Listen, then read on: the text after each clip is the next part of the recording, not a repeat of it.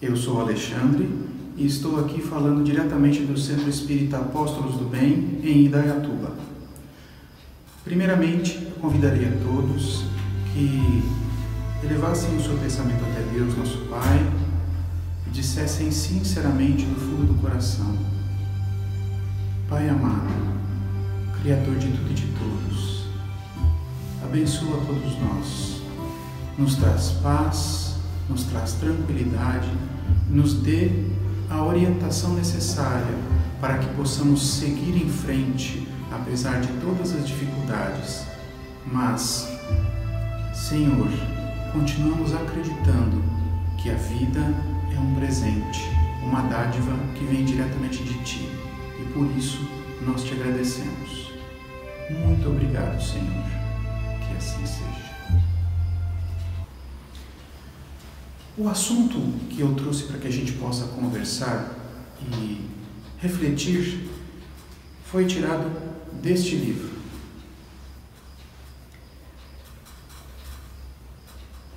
O assunto é pedido de socorro.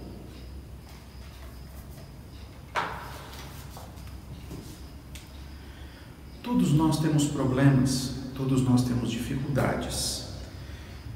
E nós sabemos, como espíritas, que nós vivemos em um mundo de provas e expiações, que é a Terra. Como ainda somos ainda muito imperfeitos, nós ainda temos muito a melhorar. Mas na hora das dificuldades, nós encontramos um caminho, que é pedir socorro, pedir ajuda. Há várias formas de fazer isso. Quando a gente precisa de um conselho, a gente procura uma pessoa que a gente confia, que a gente acredita que tem condições de nos orientar para enfrentar uma dificuldade. Mas às vezes essas dificuldades parecem impossíveis de serem transpostas ou resolvidas. E aí vem a nossa fé. E aí a gente pede ajuda através de uma oração Geralmente, a gente direciona esta oração a um familiar que já desencarnou, a alguém que a gente conhece, que não está mais aqui na Terra, que pode nos ajudar através de bons pensamentos. Muito bem. E aí, quando a gente está em uma dificuldade, o que a gente pede? Geralmente, a gente pede a solução dessa dificuldade. Se estamos com fome, pedimos comida. Se estamos sem dinheiro, pedimos dinheiro. Se estamos sem emprego, pedimos emprego. Mas vocês já ouviram dizer no Evangelho que foi trazido por Jesus que o nosso Mestre amado nos disse o seguinte: Deus não esquece nenhum de seus filhos. Palavras do próprio Mestre Pedi e obtereis. Mas a gente tem que olhar esta frase, refletir sobre o ensinamento do Mestre sobre um ponto de vista um pouco diferente. Imaginem que eu desejo um carro novo, então eu vou fazer uma prece pedindo um carro novo. Esse é o caminho correto? Se nós, de novo, olharmos a fundo procurarmos entender as palavras do Mestre, folhearmos o Evangelho segundo o Espiritismo, nós vamos perceber que a forma correta não é esta. Geralmente nós temos problemas materiais porque estamos encarnados, mas grande das nossas dificuldades são morais, são espirituais, são sentimentais. Voltando ao exemplo do carro novo. O ideal, em vez de pedir o carro para Deus ou para um espírito superior, é pedir perseverança, é pedir resignação, é pedir forças para que através de um trabalho digno nós consigamos os recursos para conseguir este carro. Quando nós adentramos a casa espírita e vamos lá no caderno de orações e colocamos o nome das pessoas que a gente está pedindo uma oração, A gente pede geralmente a resolução dos problemas. Mas vejam, os problemas têm que ser resolvidos por nós, porque os problemas são nossos. Novamente, como espíritas, nós entendemos que todas as nossas dificuldades de hoje são resultado de escolhas, de decisões, de atitudes e de palavras que aconteceram no passado, ou no passado recente desta encarnação, ou no passado mais distante de outras encarnações. Ora, se nós sabemos que isso são consequências, nós estamos aqui pagando dívidas, mas dívidas com a nossa própria consciência. Dívidas que nós dizemos que são para com Deus, porque através das nossas palavras, das nossas atitudes, nós infringimos as leis divinas, que são perfeitas. Como nós ainda somos espírito, espíritos pouco evoluídos, nós ainda somos muito orgulhosos, muito egoístas. E é por causa do orgulho, do egoísmo, da inveja, que nós chegamos a essas atitudes, essas palavras, esses comportamentos equivocados. Qual a melhor forma, então, de evitarmos problemas? Começarmos a ter bons pensamentos, começar a ter boas palavras, começar a praticar boas ações. E como que a gente sabe se a palavra é boa, se a atitude é boa? Mais uma vez a gente recorre ao Evangelho segundo o Espiritismo, onde o Mestre Jesus nos traz o seguinte ensinamento: Faça ao próximo o que você gostaria que fosse feito a você mesmo. Cada atitude e palavra que nós tivermos, se nós usarmos esta régua, esta medida, nós com certeza estaremos no caminho certo e vamos evitar problemas futuros, sofrimentos futuros. Mas vamos voltar ao nosso assunto, pedido de socorro. Veja, se eu olhar tudo o que eu disse até agora, então eu não vou ser atendido, porque eu ainda sou muito inferior. Eu, Alexandre, ainda cometo muitos erros, eu sou muito orgulhoso. Eu, Alexandre, sou muito egoísta ainda. Então, vai ser muito difícil alguém atender ao meu pedido de socorro. Não. Lembremos, Deus é perfeito. Deus é justo. Mas além de ser perfeito, a sua justiça é perfeita. Além de tudo isso, Deus é misericordioso. Nosso Pai Criador não esquece nenhum de seus filhos. Nosso Pai nos criou por amor e por nos amar, Ele não nos abandona em hipótese e em circunstância nenhuma. Então, voltando ao meu caso de pessoa ainda muito imperfeita, de espírito imperfeito, como a justiça divina, como a misericórdia infinita do Pai vai me atender. Tudo vai acontecer da melhor forma possível para que eu possa enfrentar as dificuldades, para que eu possa sair daquela situação de aflição, de dificuldade, de depressão. Mas a melhor forma não é a melhor forma que eu penso, porque eu ainda sou imperfeito, porque eu ainda sou orgulhoso, porque eu ainda sou invejoso. Voltando ao meu exemplo do carro. Quando eu faço uma prece e peço um carro novo, eu estou sendo egoísta. Mas quando eu faço uma prece pedindo forças para poder trabalhar e através do suor digno conseguir os recursos para aí sim chegar ao meu objetivo, é isso que a justiça divina pensa que é o melhor. Que eu trabalhe, que eu seja uma pessoa honesta, sincera e trate o próximo como eu gostaria que fosse tratado. Então, o melhor diante de qualquer situação, o melhor de Deus para qualquer situação, invariavelmente é diferente daquilo que a gente pensa. porque ainda nós não conhecemos a verdade e a perfeição da justiça divina. Vejam,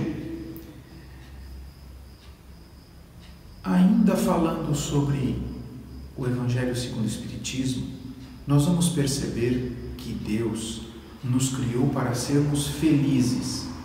Ora, mas a felicidade que eu estou dizendo não é a felicidade que nós, espíritos imperfeitos, imaginamos. Se nós estudarmos a fundo os cinco livros básicos da doutrina espírita, o Livro dos Espíritos, o Evangelho segundo o Espiritismo, a Gênese, o Céu e o Inferno e as obras póstumas, nós vamos verificar que nesses cinco livros está contido que Deus nos criou com amor para a perfeição e eles descrevem o que é a perfeição e a felicidade. No livro dos Espíritos, eu vou pedir perdão, eu não me lembro o número da pergunta. Allan Kardec pergunta: O que faz um homem feliz? Qual é a felicidade perfeita? E os Espíritos Superiores respondem: Ser feliz é fazer as pessoas que estão ao nosso redor felizes. Veja, que diante dessa afirmação do Mestre Jesus, a felicidade tem um outro jeito de entender. Não é mais a minha felicidade. Para que eu seja feliz, eu preciso que as outras pessoas sejam felizes. E a felicidade para cada pessoa vai mudar. Mas ela não muda. Ser um espírito puro, quando a gente for lá elevado, a felicidade vai ser trabalhar trabalhar para a felicidade do próximo. Por isso que é tão difícil para que a gente entenda isso. Mas o nosso pedido de socorro, eu disse que nós vamos ser atendidos. E disse também que nós vamos ser atendidos para o nosso melhor. E o que é o melhor para cada situação? Eu disse no começo, para os problemas materiais, o melhor para a fome é o alimento. O melhor para a miséria não é o dinheiro, é o trabalho. O melhor para a doença material é a saúde. O melhor para a doença espiritual e para a doença moral são os bons pensamentos, as boas atitudes. O que é um bom pensamento? é nós desejarmos o bem do próximo. O que é uma boa atitude? Eu já disse aqui, é fazer ao próximo o que a gente gostaria que fosse feito a nós. Vejam,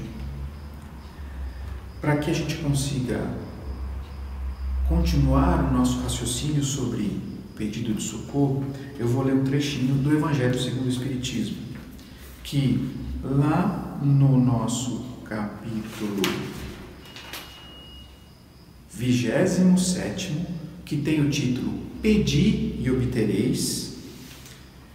No subtítulo Eficácia da prece, os espíritos superiores nos trazem o seguinte comentário: Seria ilógico concluir desta máxima, abre aspas, o que quer que seja que pedires pela prece vos será concedido, fecha aspas que basta pedir para obter.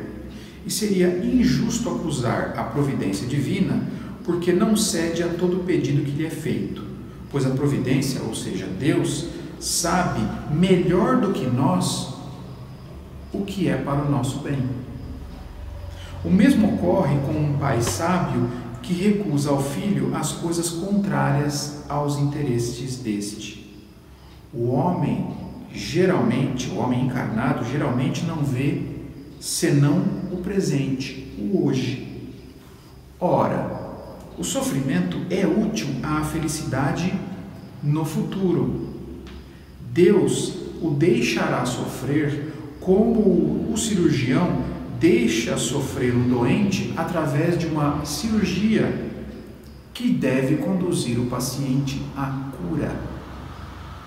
O que Deus concederá, se se dirige a Ele com confiança, ou seja, se nós orarmos e pedirmos a Deus com confiança, Deus concederá é coragem, paciência e resignação.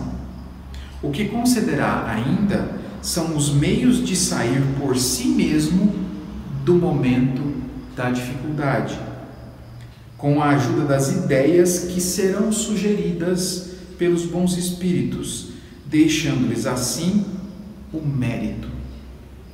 Assiste àqueles que ajudam a si mesmos, segundo esta máxima.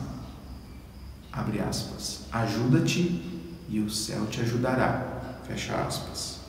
E não àqueles que tudo esperam de um socorro estranho, sem fazer uso das próprias faculdades, mas geralmente prefere-se ser socorrido por um milagre a nada fazer. Veja, o texto tocou num ponto muito interessante chamado mérito. Deus, como eu disse há pouco, nos criou para sermos felizes. Mas para que nós possamos ser felizes, nós podemos, precisamos provar para nós mesmos que nós somos capazes de ser felizes. Ou seja, nós precisamos merecer a felicidade. E para merecer a felicidade, a gente precisa trabalhar. Mas trabalhar não somente o trabalho aqui, físico da terra, mas principalmente o trabalho assistencial, que é a atitude e ajuda ao próximo. Veja, a nossa casa, aqui o Centro Espírita Apóstolos do Bem em Dayatuba, tem uma entidade assistencial, o Lar de Velhos de Indaiatuba. Nós, aqui da casa, temos a oportunidade, através do trabalho voluntário, de ajudar os idosos que vivem e moram no lar de velhos. Existem pela cidade de Indaiatuba inúmeros hospitais, existem inúmeros locais de assistência, tanto moral quanto material. Existem pelo Brasil inteiro orfanatos, hospitais, pronto-socorros, casas de repouso, penitenciárias, onde o trabalho voluntário suporta em muito as atividades desses locais. Então, estes exemplos que eu dei são alguns algumas opções que nós temos para trabalhar em prol do próximo e esse trabalho nos trará a tão almejada felicidade. A gente precisa lembrar de mais uma coisa. O lar onde nós vivemos é o local onde nós temos primeiro que trabalhar. Através, como disse o texto, da paciência, da resignação. Lembremos, quando nós temos um parente, um familiar problemático, é muito fácil apontar o dedo para aquela pessoa que é problemática, mas nós nos esquecemos que somos espíritos ainda em evolução, que nós também somos problemáticos e com certeza, do ponto de vista de algum familiar, nós também somos problemas. Aceitar, assumir as dificuldades é o primeiro passo para que a gente possa começar a se desvencilhar do egoísmo, do orgulho e da inveja. Mas, claro que a gente pode sim pedir socorro, pedir ajuda a quem quer que seja ou através da prece. Basta que a gente saiba pedir. E aí vocês vão me perguntar o seguinte, Alexandre, mas e todo esse tempo que eu orei e eu pedi por trabalho, por eu pedir por um carro novo, não importa por qual foi o pedido. Deus sempre ouve o nosso pedido e Ele sempre nos dá aquilo que nós necessitamos. Aí vocês vão dizer assim: Ah, mas eu preciso de uma casa nova. Por favor, Coloque a mão na consciência e pense se é isso mesmo que você realmente precisa. Será que você não precisa de uma palavra amiga, alguém para conversar? Pode procurar. As casas espíritas sempre estarão à disposição para te ouvir e te ajudar. Aqui na nossa casa, nós também temos o atendimento fraterno. O atendimento fraterno é uma das atividades que nós temos. Mas não se esqueça, o trabalho voluntário não necessariamente precisa ser feito através de uma entidade religiosa. O fato de, lembra daquela história bem antiga de ajudar uma velhinha a atravessar a rua? Também vale. Só não vale empurrar a velhinha depois que ela atravessar. Lembre-se disso. Consciência. Pense o que você gostaria que fosse feito a você. Essa é a medida da justiça divina. Vejam, eu comecei a falar sobre o pedido de socorro. E geralmente, quando a gente está num momento de aflição, de desespero, de depressão, é muito difícil se concentrar para pedir ajuda, certo? Mas basta um minuto. Respire fundo, feche os olhos, procure um lugar em silêncio e converse com quem você acredita. Se você acredita com a sua consciência, converse com a sua consciência. Se você acredita em Deus, converse com Deus. Se você acredita que um familiar já desencarnado pode lhe ajudar, converse. Com certeza, alguém está te ouvindo e vai levar essa mensagem até o Pai Criador. E como eu disse, ele vai sim atender. Para que a gente possa encerrar a nossa reflexão, o nosso raciocínio, nossa, nossa mensagem na data de hoje, eu vou ler uma pequena mensagem que, por um acaso, quando eu estava, quando eu abri o livro O Evangelho segundo o Espiritismo para é, procurar exatamente o trecho é, que eu ia ler para vocês, essa mensagem estava dentro do livro. Diz o seguinte: o título da mensagem é Confia sempre. Não percas a tua fé entre as sombras do mundo. Ainda que os teus pés estejam sangrando, segue para a frente, ergue, erguendo-a por luz celeste acima de ti mesmo crê e trabalha. Esforça-te no bem e espera com paciência. Tudo passa e tudo se renova na terra, mas o que vem do céu permanecerá. De todos os infelizes, os que perderam a confiança em Deus e em si mesmo são os mais desditosos, porque o maior infortúnio é sofrer a privação da fé e prosseguir vivendo. Eleva, pois, o teu olhar e caminha. Luta e serve. Aprende e adianta-te. Brilha a alvorada além da noite. Hoje é possível que a tempestade te amarfanhe o coração e te atormente o ideal, aguilhoando-te com a aflição ou ameaçando-te com a morte. Não te esqueças, porém, de que amanhã será outro dia.